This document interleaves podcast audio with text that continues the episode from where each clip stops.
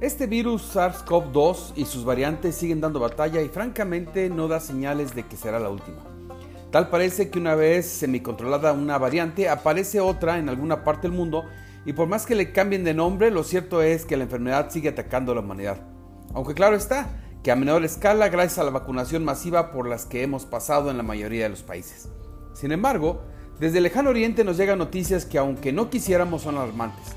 Por un lado, China, epicentro de la pandemia, se han cerrado ciudades enteras. En Japón, empresas de automóviles se han visto en la necesidad de cerrar de forma momentánea por el brote del ya no tan temido virus. Y aunque en este lado del mundo no hemos hecho gran cosa al respecto, lo cierto es que las consecuencias también se sentirán en nuestro país, por lo cual es particularmente importante y se lo platico por qué en tres puntos. Primero, es necesario recordar que estamos en una economía global que hace que lo que sucede en otro país también nos afecte a nosotros. Recientemente vimos y sufrimos la carencia de automóviles nuevos como consecuencia de la falta de microchips producidos en alguna parte en el lejano oriente. Simplemente es dinero que se deja generar y no llegará a algunas familias.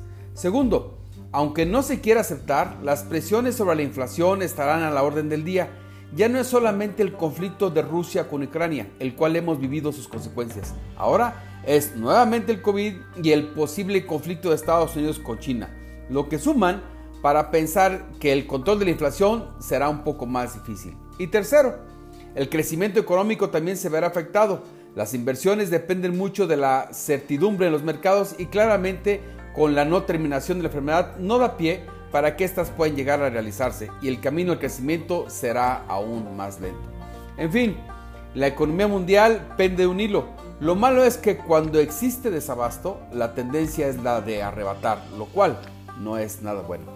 Lo invito a que me siga en redes, estoy en Twitter como arroba oliver-arroyo, en Instagram me pueden encontrar como el arroyo y en Spotify busque mi podcast que se llama Economía y Finanzas Otra Opinión y por supuesto que lo invito a que lea mi colaboración en www.globalmedia.mx.